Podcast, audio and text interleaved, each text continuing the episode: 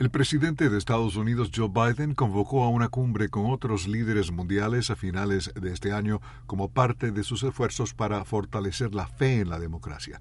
La Casa Blanca anunció el miércoles en un comunicado que Biden reunirá a jefes de Estado de otras naciones democráticas para una cumbre virtual a realizarse los días 9 y 10 de diciembre.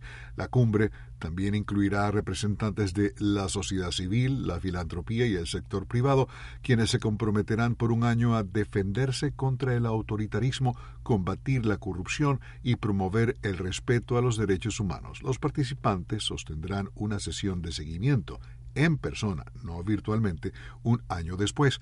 Un récord de 155 millones de estadounidenses votaron en las elecciones de noviembre de 2020 que Joe Biden ganó por más de 7 millones de votos. Durante el gobierno del expresidente republicano Donald J. Trump quedaron rotas alianzas tradicionales y se establecieron lazos más fuertes con países como Rusia y China.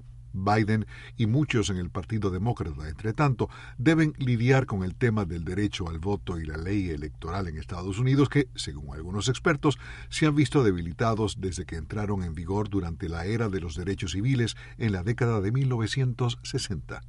Alejandro Escalona, Voz de América, Washington.